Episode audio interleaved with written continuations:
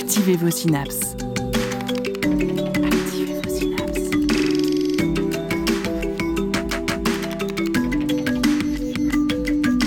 Poussez la porte du labo des savoirs et entrez dans un monde de science et d'expérience. C'est le labo des savoirs. Des tentacules, des yeux globuleux, une peau qui peut changer de couleur et de texture, les pieuvres, sèches et autres mollusques n'en finissent pas de nous fasciner.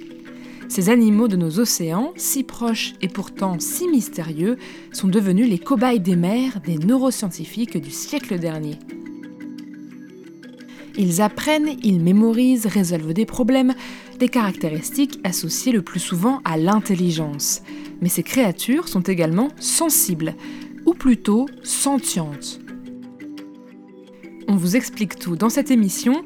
Vous êtes bien à l'écoute du Labo des Savoirs.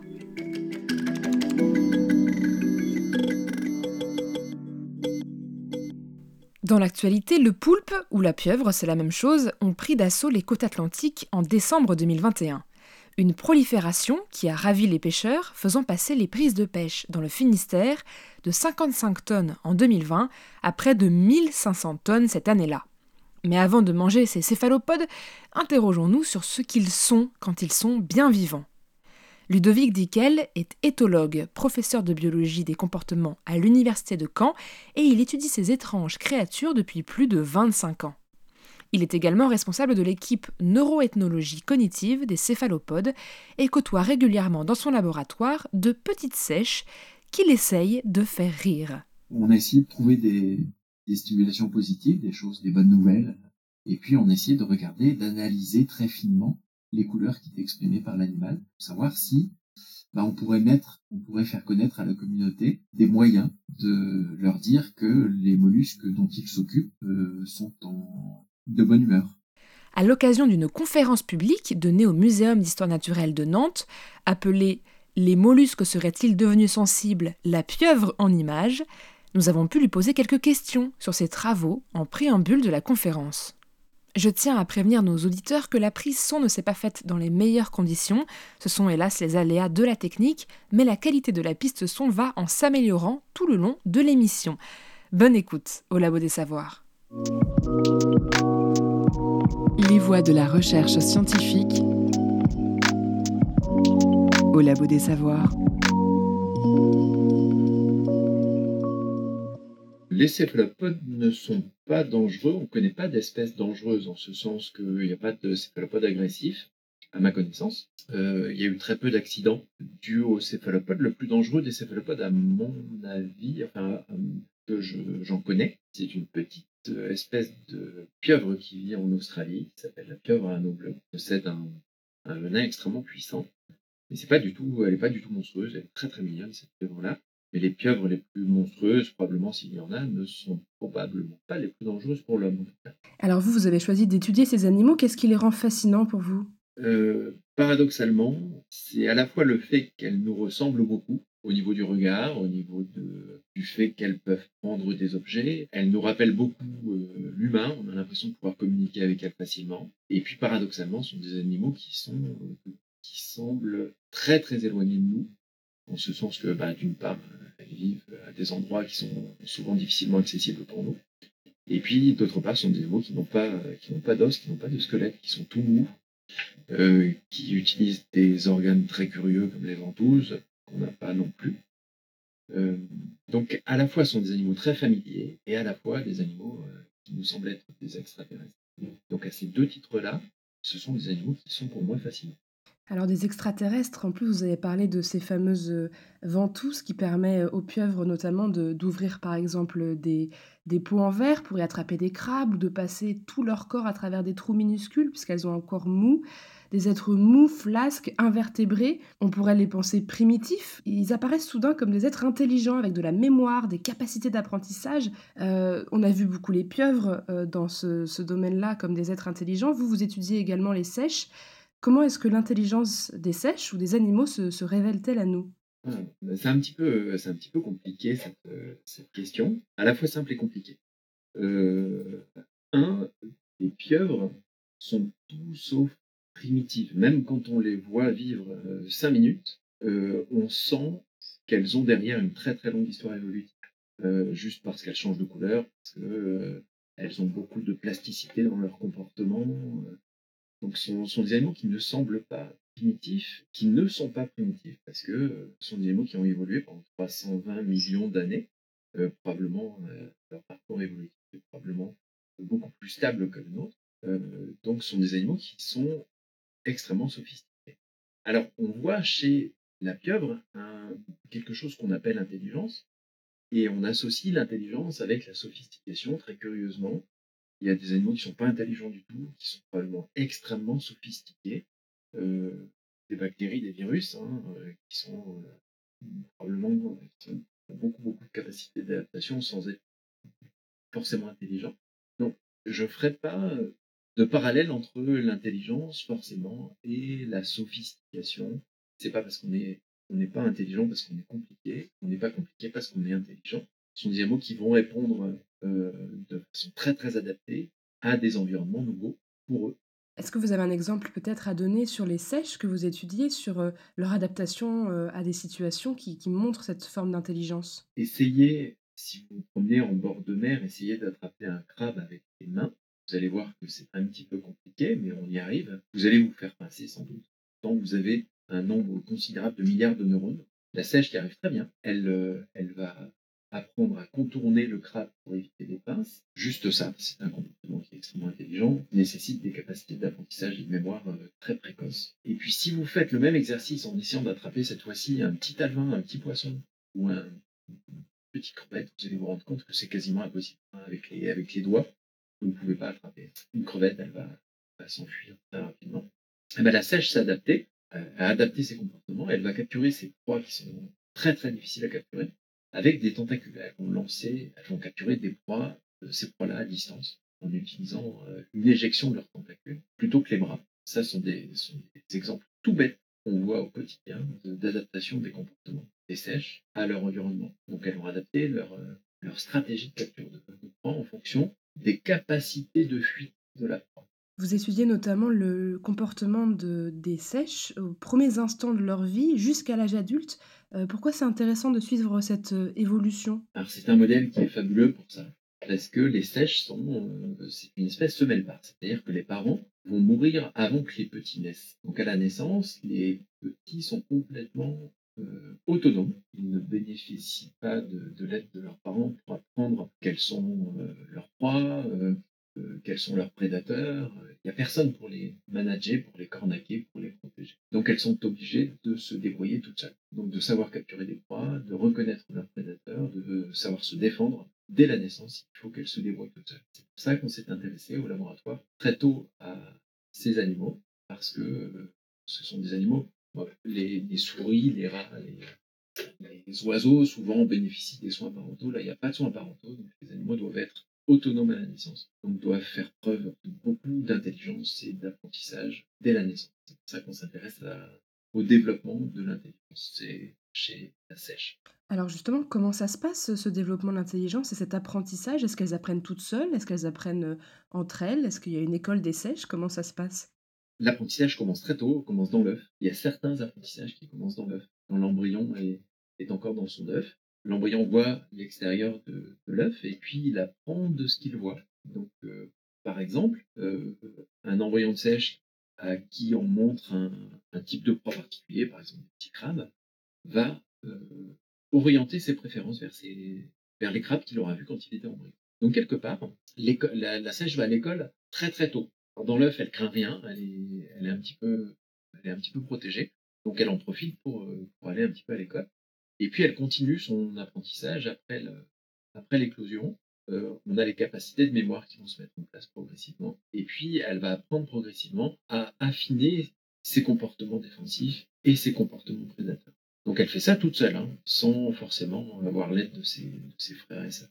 Donc elle le fait par test, elle voit ce qui marche le mieux, elle retient, euh, elle a une mémoire peut-être aussi importante qui permet de retenir ce qui fonctionne pour l'utiliser après? Alors ça, ce sont des questions qui sont difficiles. Je, serais tenté de vous dire oui, elles apprennent avec des renforcements positifs, avec des récompenses et avec des punitions. C'est probablement Alors c'est vrai en laboratoire, hein. ça on l'a observé en laboratoire. Par exemple, lorsque elles doivent imiter la couleur du fond, elles vont apprendre progressivement à avoir une couleur qui est de plus en plus adaptée à la couleur du fond. Pareil, si elles veulent s'ensabler ou si elles veulent capturer leur proie. Dans la nature, les choses sont probablement très différentes et on ne sait pas trop ce qui se passe parce que apprendre un comportement défensif, apprendre à se cacher. Dans la nature, c'est difficilement imaginable le renforcement positif, on ne sait pas trop en quoi il consiste, c'est probablement juste de rester en vie, et le renforcement négatif, c'est de mourir, c'est d'être capturé par un prédateur. On sait simplement qu'en laboratoire, l'animal va avoir les principaux comportements qui sont installés, donc elle va arriver à peu près à se cacher dans, sur le substrat, elle euh, va réussir à peu près à capturer ses proies, et puis on sait que ces comportements vont s'affiner au cours des premiers jours, au cours des premières semaines de vie. Par contre, si elles apprennent avec des renforcements positifs et négatifs, euh, il serait facile de, vous répondre oui, mais j'en doute. C'est probablement plus complexe que ça. On va parler de, par la suite justement de la, communication et de cette manière de se camoufler, de changer de couleur. Mais avant, une dernière petite question sur euh, ce côté euh, apprentissage et intelligence. moi, je, je, pense tout de suite au cerveau, mais je sais absolument pas comment ça marche, un cerveau de céphalopode ou de mollusque en général, quelle taille ça fait, ou même où est-ce que c'est situé sur, sur, la pieuvre ou sur la sèche Ils sont où les cerveaux Ils ressemblent à quoi? Euh, Donc le cerveau, c'est un cerveau de mollusque en fait. Euh, dans un mollusque, on a des, ce qu'on appelle des ganglions qui sont un petit peu partout dans le, corps et qui vont commander euh, chacun une partie du corps. Chez les céphalopodes, donc chez les pieuvres, chez les sèches, chez les calmars, chez les nautiers, tous les ganglions, on a l'impression que tous les ganglions sont donnés rendez-vous entre, le, entre les yeux. Donc le, cerveau, c'est un, une masse de ganglions qu'on appelle des lobes euh, qui sont entre les yeux, et c'est une masse qui est d'une taille absolument considérable. On pense que la masse doit être constituée d'entre 300 et 500 millions de, cellules. Hein, pour donner une comparaison, ça doit être à peu près euh, deux fois la taille d'un cortex de souris. Donc c'est un cerveau qui est absolument monstrueux, mais qui, a une, a une structure de cerveau de mollusque. Donc c'est pas un cerveau constitué de couches comme chez nous, comme chez la souris, et c'est un cerveau qui est constitué de l'agglomération de, ganglions. Donc pour la structure, c'est ça. La taille, c'est un cerveau très très gros. Après, savoir comment il fonctionne, on ne sait pas. On sait pas. C'est pour ça qu'on est chercheur. Si on savait comment le cerveau fonctionnait, on serait trouveur, mais là, on est chercheur. Donc, euh, on fait beaucoup d'expériences pour savoir s'il y a des structures du cerveau qui sont impliquées dans telle ou telle fonction. On en a trouvé certaines. Mais le cerveau est une sèche est aussi compliquée que le cerveau d'une souris. Donc on a parlé de l'intelligence, qui serait l'adaptation de l'animal à, diverses situations, la prise de décision pour choisir quelle interaction avoir avec les prédateurs, les proies ou peut-être ses autres congénères, alors avant de parler de ce qu'ils peuvent bien se, raconter, j'aurais voulu savoir comment ils communiquent, car ces interactions de défense, de chasse ou de reproduction sont assez particulières, on en a parlé, ils changent de couleur, des changements de couleur qui apparaissent très complexes. Euh, comment ça se passe? Comment, comment ils décident de changer de couleur? Est-ce que ça se fait rapidement, lentement? Est-ce que vous pouvez nous raconter un peu? D'accord, alors les changements de couleur, c'est un... Il y a beaucoup de, beaucoup de chercheurs qui travaillent sur les changements de couleur. On sait à peu près comment euh, les animaux arrivent à changer de couleur, c'est par le jeu de l'expansion ou de la, de la rétractation de millions de cellules que les pieuvres et les sèches possèdent sur leur peau. Alors, la rétraction et la dilatation de ces, de ces cellules, qu'on appelle des chromatophores, sont des cellules qui contiennent des, pigments, sont directement euh, sous le contrôle du cerveau. Donc, les changements de couleur sont immédiats. On sait lire un petit peu ce que l'animal a dans la tête lorsqu'on regarde, regarde son dos, en fait. Euh, il y a beaucoup d'autres euh, animaux qui changent de couleur, mais les changements, les changements de couleur sont beaucoup moins spectaculaires parce qu'ils sont souvent dus à, l'état hormonal de l'animal. Ce n'est donc pas le cas des sèches qui utilisent leur chromatophore consciemment, on l'a dit. Euh, jusqu'à quel point elles peuvent se transformer? Elles peuvent montrer sur leur dos différentes formes géométriques. Elles peuvent passer du blanc au noir, au marron. Il y a une, très très grande variété de couleurs et puis de ce qu'on appelle des patterns, d'ensemble de couleurs que les animaux peuvent, peuvent montrer sur leur dos. Et ça, ça, ça nous captive. On est plusieurs chercheurs à travailler sur la, sur la question. Alors, savoir si elles utilisent des changements de couleur pour communiquer, je ne peux pas vous répondre à cette question. Ce qu'on est sûr, c'est que si j'étais une sèche et si je voulais communiquer avec une autre sèche, c'est probablement ce que j'utiliserais comme outil. C'est l'outil le plus, euh, le plus évident. sont des animaux qui sont très visuels, sont des animaux qui changent de couleur. Donc si les animaux communiquent, on pense qu'elles communiquent comme ça. Maintenant, si elles communiquent, qu'est-ce qu'elles peuvent se dire? Ça, on n'en a pas trop d'idées. Ce sont des animaux qui sont plutôt solitaires. Alors les pieuvres sont quasiment complètement solitaires, elles peuvent échanger quelques signaux, on le sait maintenant. Les sèches euh, sont des animaux qui vivent de façon solitaire, excepté pendant la période de reproduction. Là, les mâles et les femelles vont communiquer clairement avec des, couleurs très Est-ce qu'il y a, on pense au changement de couleur, on pense naturellement un peu au camouflage. Est-ce qu'il y a des capacités qui varient d'un animal à l'autre? Est-ce qu'il y en a, par exemple, qui sont nuls en camouflage alors que leurs copains sèches ou leurs copains poulpes sont bien plus forts qu'eux? Ah, en, fonction des espèces Non, en fonction vraiment des individus au sein d'une même espèce. Ah, au sein d'une même espèce, oui, il y, a des, il y a des sèches qui sont plus ou moins douées. Alors nous, en laboratoire, on prend le tout venant, c'est-à-dire qu'il n'y a pas de sélection par les prédateurs, donc toutes les sèches qui sont testées ne sont pas excellentes en camouflage.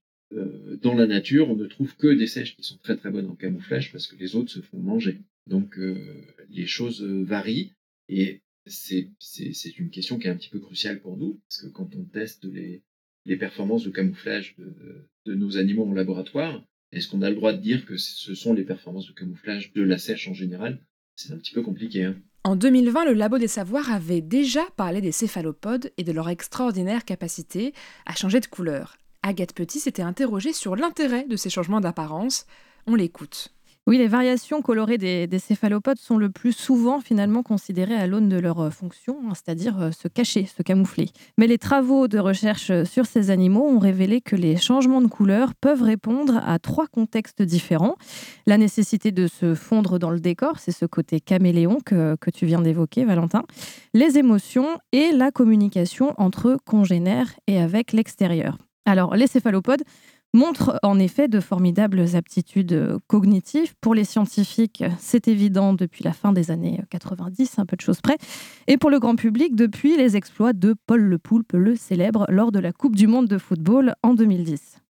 Ces capacités sont commandées, on l'a déjà plus ou moins euh, abordé, par plusieurs structures, à commencer euh, par un véritable cerveau situé entre les deux yeux. Alors nous, hominidés, évidemment, ça nous impressionne que, moyennement, mais cela les différencie des autres mollusques qui, eux, possèdent non pas un cerveau, mais plusieurs ganglions nerveux à divers endroits du corps. De nombreux groupes euh, zoologiques communiquent via des signaux chimiques, mais les céphalopodes, eux, utilisent très peu ce type de signaux hors de la période de reproduction. Ils n'utilisent pas non plus leur oui, puisque cette dernière est finalement très rudimentaire. Non, la plupart des signaux décrits lors d'études comportementales sont visuels. Les céphalopodes communiquent par des variations dans le ton, la couleur, l'ombre et les contrastes de leur chair, comme autant de messages. Des indicateurs auxquels peuvent s'ajouter les postures et les mouvements. S'ils peuvent faire ça, eh bien c'est grâce aux cellules pigmentaires de leur tégument. Alors le tégument, c'est leur revêtement oui, c'est un bon synonyme. Ces cellules sont de trois types euh, différents. Il y a les chromatophores qui contiennent les pigments, et puis il y a les iridophores et les leucophores qui réfléchissent plus ou moins la lumière. Alors comment s'opèrent ces changements de garde-robe? Eh bien en se déformant et en modifiant la distribution des pigments et des cristaux qu'elles contiennent, les chromatophores sont capables de modifier la couleur et les motifs du derme du céphalopode. C'est la combinaison des différents types de chromatophores et la distribution spatiale de leurs pigments qui donne à l'organisme sa couleur finale et ses motifs. Est-ce que ça va jusque-là? C'était très clair. Donc si les pigments sont concentrés au centre du chromatophore, c'est-à-dire que le chromatophore est en contraction, il forme un point presque invisible et dans ce cas, l'animal est de teinte assez claire. Si au contraire, ces pigments s'étalent à la surface de la peau, c'est-à-dire que le chromatophore est en expansion, il forme une plaque mince, parfaitement visible, et à ce moment-là, l'animal prend une teinte plus sombre. Ce réseau euh, de chromatophores des céphalopodes est d'une ampleur considérable. Plus que des cellules, ce sont des structures complexes, organisées, qu'il serait plus juste de nommer, selon certains observateurs et observatrices, des organes chromatophoriques. Ces changements euh, de couleur, de ton, de motif prennent une fraction de seconde. Hein, Valentin, tu l'as déjà mentionné. Aucun autre système dans tout le règne animal n'est aussi rapide. Seuls quelques papillons et lucioles peuvent changer d'apparence avec une célérité approchant celle des céphalopodes. Qu'est-ce qui va dicter ces changements de motifs exactement? Eh bien déjà, ces, motifs, en fait, ils ne viennent pas de nulle part. Hein. Ils ne sont pas improvisés euh, comme ça selon la situation, mais ils ont été transmis au cours de l'évolution. Et il semble que leur fonction première, eh bien, ce soit la défense. Des analyses comportementales vidéo menées par Roger Hanlon de l'université de Woods Hole aux États-Unis ont montré que le camouflage était pour les pieuvres et les autres espèces littorales notamment plus un moyen d'échapper aux prédateurs qu'une méthode de chasse. Oui, mais on a vu qu'il y avait certains céphalopodes qui habitaient dans le noir. Comment est-ce qu'ils vont faire cela? Évidemment, même en l'absence euh, quasi totale de lumière, les céphalopodes des profondeurs ou les céphalopodes strictement nocturnes communiquent. Certains ont développé une sensibilité euh, tactile avec leurs tentacules, et j'espère ne pas me tromper entre les tentacules et les bras, donc avec euh, leurs tentacules, qui sont des zones, vous l'avez évoqué, particulièrement innervées. Et d'autres se servent des photophores, hein, des organes luminescents, pour produire un message chimique. Quelle que soit en tout cas euh, la méthode utilisée, ces signaux sont avant tout un moyen de reconnaissance entre membres de la même espèce. Changement de couleur, changement de posture, changement de motif, les céphalopodes sont des as de la communication visuelle. Oui, et le saviez-vous, euh, l'encre des céphalopodes n'est pas seulement une manière d'échapper à la convoitise des prédateurs. En 1999, hein, donc ça commence à, remonter, Mark Norman de l'université de Melbourne en Australie a pu constater qu'elle était aussi utilisée comme une extension des motifs de couleur dans la communication. Alors qu'est-ce qu'il a observé, Mark Norman? Eh bien, en l'occurrence, un mâle de petite taille dont l'ensemble du corps était recouvert de pigments noirs a rejeté par petites bouffées de l'encre pour effrayer un mâle plus gros qui le menaçait. C'est-à-dire qu'en fait, il a augmenté le signal sombre de la peau censé impressionner l'adversaire. L'encre des céphalopodes n'est donc pas juste pour impressionner les enfants.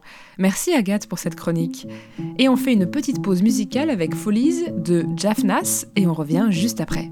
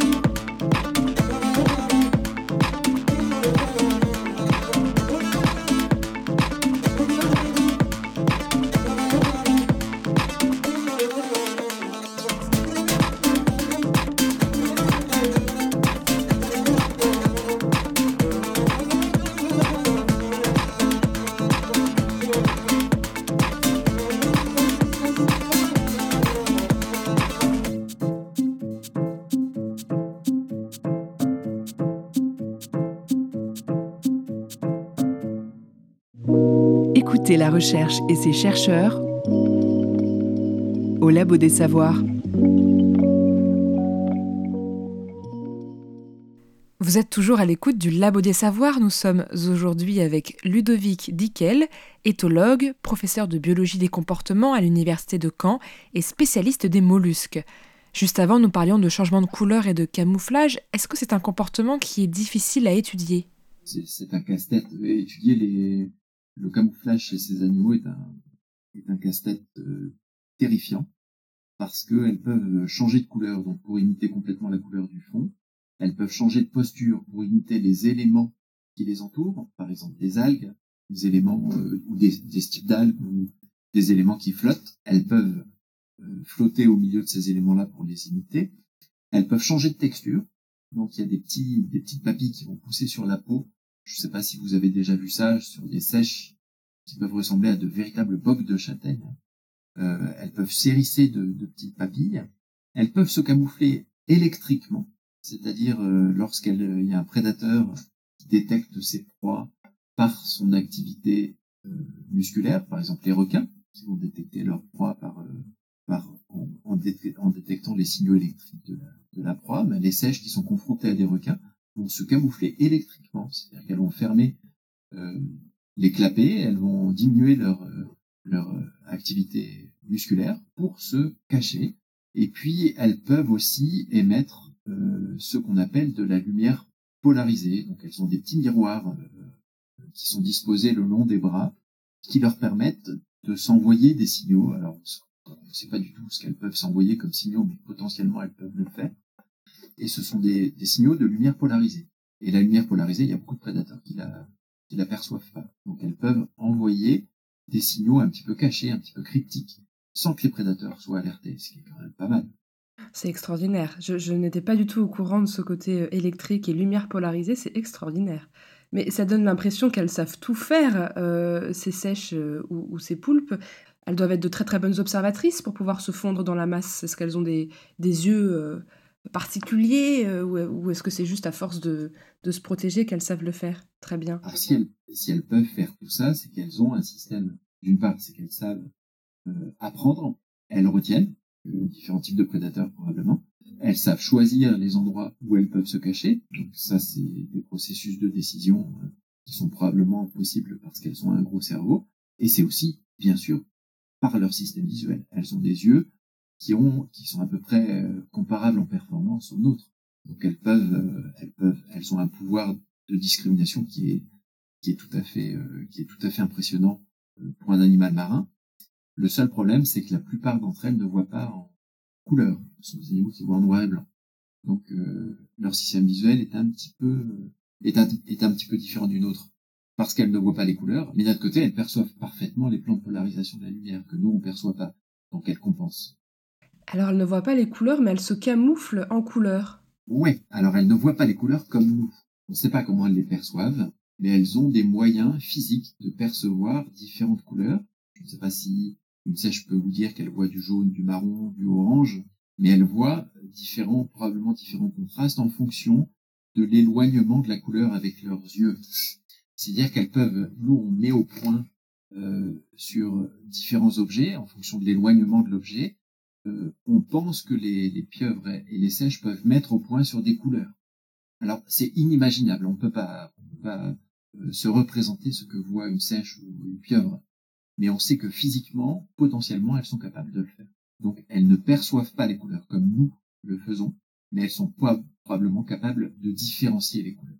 Alors cette explication, Ludovic Dickel, me fait penser à une question. Quand on réalise que l'animal que l'on étudie a des capacités finalement qui n'ont euh, rien à voir avec les nôtres, est-ce qu'on n'a pas peur de manquer d'imagination pour comprendre vraiment ce qui se passe, euh, de louper des choses qui sont des choses qui seraient trop loin de notre réalité? Non, non, c'est pas qu'on a peur de louper des choses, c'est qu'on est sûr de louper des choses. Les erreurs qu'on essaie de faire de moins en moins, mais pour l'instant tous les travaux sur les céphalopodes on s'est toujours basé sur ce qu'on percevait nous pour tester les pieuvres. On leur mettait des bocaux, on leur mettait différentes couleurs, on leur, demandait de discriminer entre différents objets. On l'a fait par rapport à notre propre monde perceptif. Mais on se rend compte de plus en plus maintenant qu'elles ont un monde perceptif différent d'une autre, peut-être très éloigné d'une autre. Donc euh, là, on, a recentré un petit peu nos recherches sur euh, essayer de savoir ce qu'elles perçoivent avant de tester ce qu'elles sont capables de faire.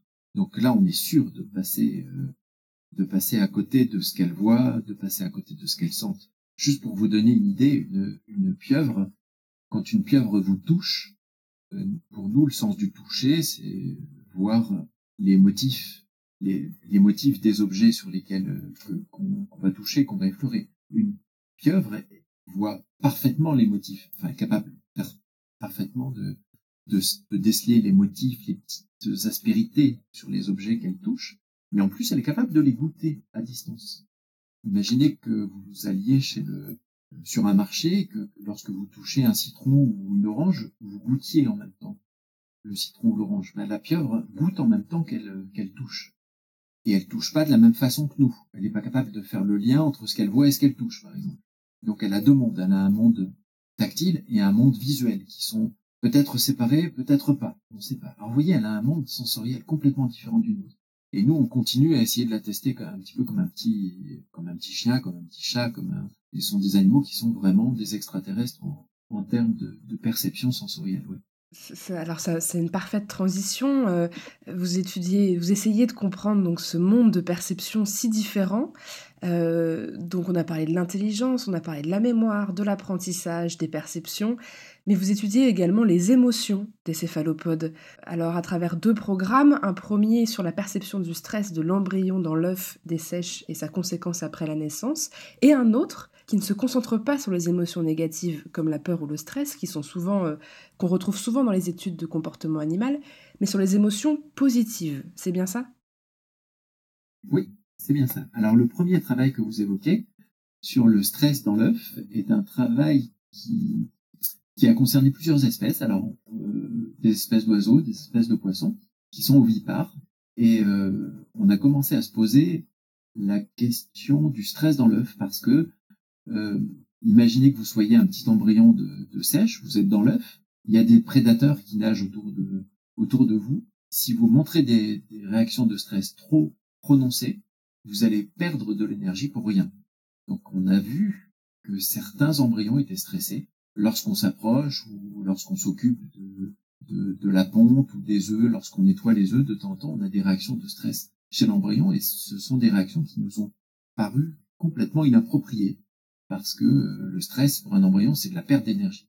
Et en fait, on a mis en évidence, en testant le, le stress de l'embryon, que dans le, dans le liquide qui est autour de l'embryon, chez la sèche, il y a une sorte d'anxiolytique naturel qui permet à l'animal d'atténuer ses réactions au stress. Donc en fait, il est très difficile de stresser un embryon de sèche et ça nous a rassurés en fait. Donc ça, c'est le premier résultat qu'on a obtenu. Après, quand on a testé, on s'est intéressé aux émotions positives. Alors c'était euh, pour des raisons qui sont plus appliquées. En fait, euh, vous savez que les, les, sèches et les autres céphalopodes, les pieuvres, sont maintenant euh, euh, inclus dans la réglementation sur le bien-être des animaux de laboratoire. Et en fait, on s'est rendu compte, en appliquant cette réglementation au laboratoire, qu'on n'avait aucun moyen d'évaluer le bien-être de l'animal. On sait évaluer son bien-être physiologique. Hein. On sait s'il a mal, s'il a pas mal, s'il est en bonne santé ou pas. Mais nous, on s'est intéressé au bien-être psychologique, comme on le fait pour les poules, comme on le fait pour les cochons, comme on le fait pour les chevaux, hein, pour les autres animaux. Et puis on s'est rendu compte qu'on n'avait aucun moyen de, tester son bien-être psychologique. C'est pour ça qu'on a commencé à s'intéresser à euh, différentes pistes qui nous permettraient d'étudier euh, leurs émotions. Alors c'est passionnant. Comment vous faites pour étudier des émotions de sèche, par exemple? Est-ce que vous essayez de les faire rire? Est-ce que vous essayez de les rendre heureuses? Comment on fait rire une sèche? Voilà. Alors pour les émotions négatives, euh, je dis pas que c'est facile. Hein. Les émotions négatives, il y a un petit peu de littérature qui, euh, concerne le stress, qui montre que bah, une sèche qui est stressée, elle va montrer différentes, euh, différents comportements défensifs. Euh, elle va jeter de l'encre, elle va, va se mettre à nager, elle va augmenter son rythme respiratoire. Donc ça, on sait le. Là, c'était un petit peu le challenge, c'était un petit peu de savoir si l'animal peut répondre à des stimulations positives et à des événements positifs. Donc, quand on a affaire à une sèche ou à une pieuvre, et qu'on voit que ce sont, des animaux qui sont aussi expressifs au niveau des couleurs qu'ils expriment, bah, euh, tout naturellement, on s'est dit peut-être que euh, quand il lui arrive quelque chose de, négatif, elle va changer de couleur, elle va lancer de l'encre. Peut-être que lorsqu'il lui arrive quelque chose de positif, peut-être qu'elle va aussi changer de couleur. Donc on a lancé nos, recherches dans cette direction. On a essayé de trouver des, des stimulations positives, des choses, des bonnes nouvelles, et puis on a essayé de regarder, d'analyser très finement les couleurs qui étaient exprimées par l'animal, pour savoir si bah, on pourrait mettre, on pourrait faire connaître à la communauté des moyens de leur dire que les mollusques dont ils s'occupent euh, sont en de bonne humeur. Alors, qu'est-ce que vous avez trouvé pour l'instant comme, euh, comme preuve qu'un mollusque est de bonne humeur et, et puis d'ailleurs, c'est quoi une bonne nouvelle pour une sèche ou pour, euh, pour euh, une pieuvre? Pour moi, la meilleure nouvelle, quand je me réveille le matin, c'est un bon café. Pour une sèche, c'est un petit peu la même chose. Quand elle a un petit peu faim, vous lui mettez la proie qu'elle préfère, c'est ce qu'on a trouvé comme meilleure nouvelle. Euh, donc, on, on, la, on les soumet à différents proies. Alors, des proies qui sont inaccessibles, des proies qui sont pas très bonnes au niveau du goût. Donc, on rajoute des substances très amères dans la proie. Et puis, euh, des proies qui sont facilement accessibles. Et puis, les proies, euh, il y a différents types de proies. hein. Les sèches se nourrissent de petits poissons, de crevettes et, et de crabes. Les proies qu'elles préfèrent sont des crevettes. Donc on les nourrit par exemple avec des crabes pendant une durée assez prolongée. Et puis d'un seul on leur donne une crevette et je peux vous dire que elles ont toutes les chances d'être contentes. Et on regarde, lorsqu'elles capturent cette crevette, on, regarde quelle couleur elles, expriment. Alors les résultats qu'on a trouvés sont des résultats qui sont tout à fait étonnants. Je peux pas encore vous en parler parce qu'ils ont ils ont pas encore été euh, ils n'ont pas encore été publiés mais ce sont des résultats qui sont assez étonnants, qui nous laissent penser que oui, il y a des signaux de bien-être chez la. Ça donne envie de suivre les prochaines publications scientifiques sur le sujet, parce que j'ai envie de savoir si, euh, si effectivement il y a un changement de couleur euh, ou, de, ou de texture, ou, de, ou euh, une adaptation peut-être pour montrer qu'elles sont de bonne humeur. Est- Est-ce que elles rigolent? Est-ce que des mollusques peuvent rigoler? Je ne sais pas. J'espère. J'espère que oui. En tout cas, on fait tous les efforts du monde pour essayer de les faire rigoler, et pour les pour les rendre le mieux possible. Mais euh, j'espère qu'elles rigolent. oui. J'essaie de vous imaginer en train de faire des blagues à des sèches, et, euh, et moi ça me fait rire en tout cas. On écoute tout de suite Bad Weather de Anouchka et on revient juste après pour parler de sensibilité et de sentience. You get it, and it seems you always bring the rain. The water gives me life, it seems to numb my heartache away. It's paradise, just you and I, and stormy to guess, I'd say it's closing in. It starts so high and takes my heartbeat away.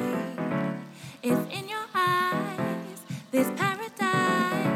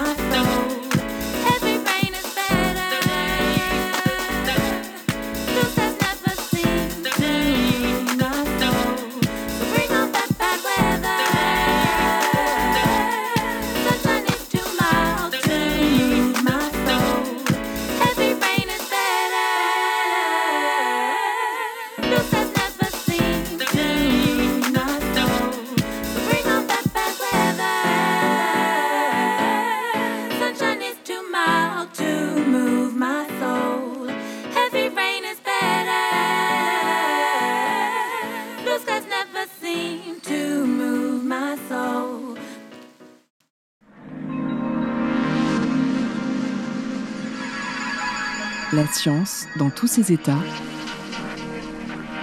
au labo des savoirs.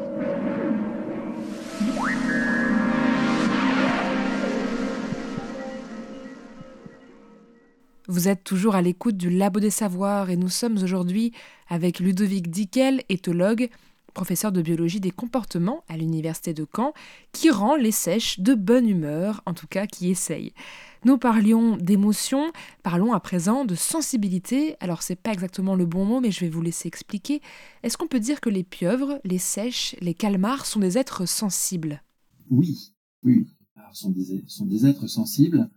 Euh, les questions qu'on se pose, et c'est en relation avec euh, les études qu'on mène sur les émotions, les questions qu'on se pose, c'est pas tellement de savoir si elles sont sensibles.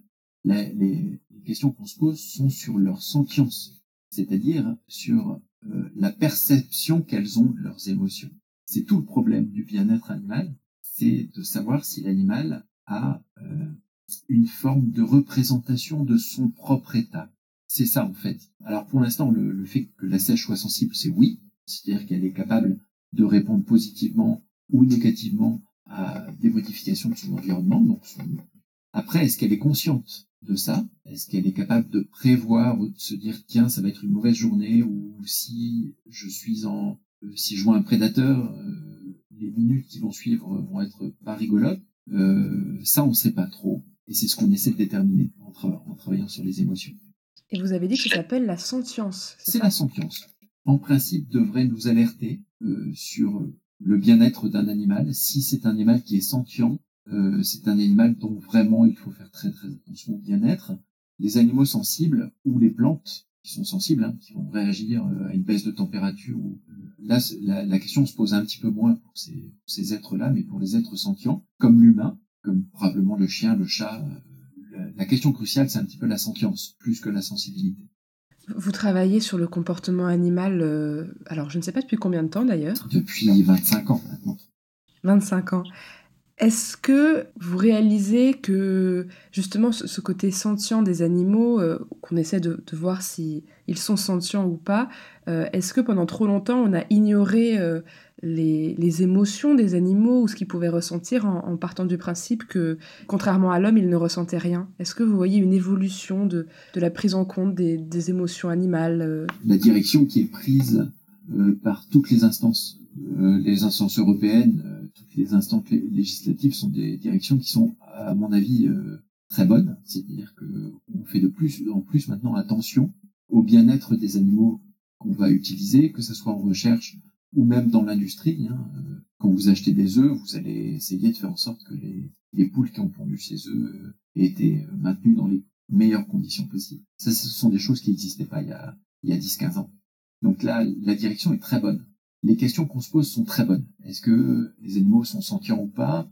Quels efforts supplémentaires on peut faire pour qu'ils soient le mieux possible? Les questions sont, sont excellentes et je pense que la direction qui est prise est très bonne. Par contre, il y a des certaines certaines questions qu'on ne se pose pas. C'est-à-dire, où est la limite entre les animaux euh, qui sont sensibles ou sentients et des animaux qui ne le sont pas? Euh, Chez les invertébrés, pourquoi on fait attention aux céphalopodes? Pourquoi on ne fait pas attention aux moules et aux huîtres. Est-ce que où est la différence entre les deux? Est-ce que c'est une différence d'intelligence? Est-ce que c'est une différence de considération qu'on a? La deuxième question qui se pose par rapport à ces problèmes de bien-être animal, c'est un problème de s'externaliser un petit peu de notre espèce. j'ai un chien ou quand j'ai un chat, je me dis bon, est-ce que j'aimerais être à sa place? Est-ce que j'aimerais pas être à sa place? Et je me sers de, ça pour euh, savoir ce qui lui ferait plaisir ou pas. Quand on a affaire à des animaux qui sont aussi éloignés de l'humain que des pieuvres ou des sèches, je suis très, il est très très difficile pour moi de répondre euh, à ce qui lui ferait du bien ou ce qui lui fait mal. Je suis incapable de, de, répondre à cette question-là. Euh, je vous donne un exemple tout bête. Hein. Quand on garde des, des pieuvres en, en laboratoire, on essaie de les garder dans un, aquarium qui est très propre, avec de l'eau qui est très propre. Moi, si j'étais une pieuvre, c'est ce que je préférerais avoir comme environnement. Quand je suis une pieuvre, est-ce que vraiment j'ai envie d'eau propre? Est-ce que j'ai envie d'avoir un aquarium propre? Et là, on a euh, un chercheur du laboratoire qui travaille sur le sur l'effet de la turbidité et on se rend compte que l'eau turbide, les, les, sèches préfèrent l'eau turbide à l'eau propre. il y a des petites choses comme ça. Et pour le, quand on s'intéresse à des animaux qui sont aussi éloignés de nous que les sèches ou les pieuvres, est-ce qu'on est bien sûr de bien faire? Est-ce qu'on est sûr de militer pour les bonnes choses quand on se dit oh, voilà il faut pas il faut pas les blesser? Une pieuvre à qui on coupe un bras c'est quelque chose de gravissime non dans la nature il y a plein de pieuvres qui ont des bras coupés les, pieuvres, les, les bras repoussent et c'est quelque chose d'extrêmement naturel on connaît pas on sait pas dans quel environnement elles vivent on sait pas ce qu'elles perçoivent on sait pas ce qui les rend heureuses ou pas donc il est très très difficile pour nous de savoir dans quelles conditions les garder pour qu'elles soient le moins mal possible par contre on se pose des questions sur le bien-être. Donc vous voyez, ce qui est bien, c'est de se poser des questions sur leur bien-être et commencer à, à s'en rendre compte. Ce qui est pas bien, c'est d'essayer de se dire, bah, si on veut qu'elles soient bien, il faut absolument que qu'on les laisse dans les conditions les plus proches possibles de ce qu'on voudrait nous-mêmes. Alors c'est marrant, cette discussion me, me, fait venir une question qui est un peu peut-être hors sujet, mais à force de travailler sur euh, euh, justement le comportement animal et ce qui, ce qui, d'essayer de se mettre à la place d'animaux qui ne pensent pas du tout comme nous et qui ont une perception du monde très différente, est-ce que vous, dans votre relation à un autre humain, aux humains en général, ça a permis de, de développer, euh, de, de vous rendre compte que la personne qui est en face de vous euh, peut-être aussi a des perceptions différentes de certaines choses Est-ce que ça peut aider même dans la, les relations humaines? Bah, Tout à fait. Si vous réussissez à être empathique avec un, un animal avec un extraterrestre comme euh, avec une pieuvre ou avec une sèche, ça vous aide sans doute à être un petit peu plus empathique avec, euh, avec vos semblables. C'est clair. Vous, vous côtoyez les mollusques et les céphalopodes depuis donc euh, plusieurs années. Est-ce qu'il y a parmi toutes les capacités extraordinaires qu'on a évoquées pendant cet entretien, une capacité que vous aimeriez avoir vous? Ah, Le fait de changer de couleur et le fait de me fondre dans un environnement et de disparaître, euh, c'est quelque chose qui me plairait notamment pendant mes réunions administratives. Devenir le bureau, devenir la chaise? Ouais. Et donc, euh, vous sortez un livre le 9 mars, est-ce que vous pouvez nous en parler un peu? Ah, bah c'est un livre qui, euh, qui explique un petit peu pourquoi j'en suis arrivé là, pourquoi j'en suis arrivé à m'intéresser à ces, à ces, animaux bizarres, comment on arrive à passer 25 ans euh, bah, de sa vie à interroger, à essayer de faire rigoler des, des mollusques. Euh, je, je traite de de la recherche en général sur les sur les céphalopodes, des bêtises qu'on peut raconter selon moi. Hein. Et puis il y a quelque chose d'autre qui m'a fasciné aussi beaucoup pendant ces depuis que j'ai découvert ces animaux, c'est euh, les représentations qu'on a de ces animaux-là. Pourquoi on en a fait des monstres au, Moyen Âge? Pourquoi dans l'Antiquité c'était des animaux très sympathiques, au Moyen Âge c'est devenu des monstres euh, qui ont nourri l'imaginaire Et puis pourquoi à nouveau ce sont des animaux très sympathiques auxquels on s'intéresse et puis pour lesquels on milite euh, lorsque il s'agit de pêche ou lorsqu'il s'agit de, de, de, recherche ou de considération de leur bien-être. Pourquoi la représentation de ces animaux a-t-elle autant changé au cours du temps? Est-ce que vous pouvez nous dire le titre peut-être de l'ouvrage? C'est la vie privée du poulpe. Parce qu'à mon avis, c'est le, c'est la clé du problème. Euh, on ne pourra jamais connaître le poulpe tant qu'on connaîtra pas sa, ses vies privées, ce qu'il fait dans la journée, dans la nature. Euh, alors moi, je mange pas de, c'est pas le pote du tout, hein, mais bon, ça c'est quelque chose d'un petit peu normal. Vous ne mangez pas de votre chien, de votre chat. Je sais qu'il n'est pas possible d'interdire la consommation de ces animaux-là, ou la cuisine, ou la pêche, mais je voudrais que si euh, s'il y a des amateurs de, de, de, sèche ou de pieuvre ou de calmar en, friture, je voudrais juste qu'ils aient au moins une petite pensée avant de, mettre l'animal en bouche, qu'ils aient, qu'ils aient une petite pensée pour ce que tout ce que ces animaux représentent au niveau évolutif au niveau de leur comportement, au niveau de leur intelligence et de leur, euh, leur sensibilité. Voilà. Merci Ludovic Dickel d'avoir répondu à nos questions. Votre livre La vie privée du poulpe est sorti en mars 2022 aux éditions Human Science.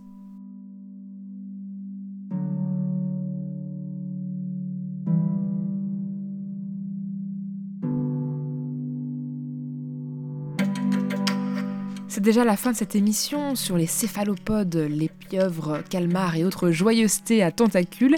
J'espère qu'elle vous aura plu. Merci à notre invité et au Muséum d'histoire naturelle de Nantes. Vous pouvez retrouver toutes nos émissions et nos podcasts sur le www.labodesavoirs.fr, ça ne change pas, ou sur votre application de podcast préférée bien sûr. Suivez nos réseaux sociaux pour toutes nos actualités et on vous dit à la semaine prochaine pour une nouvelle émission.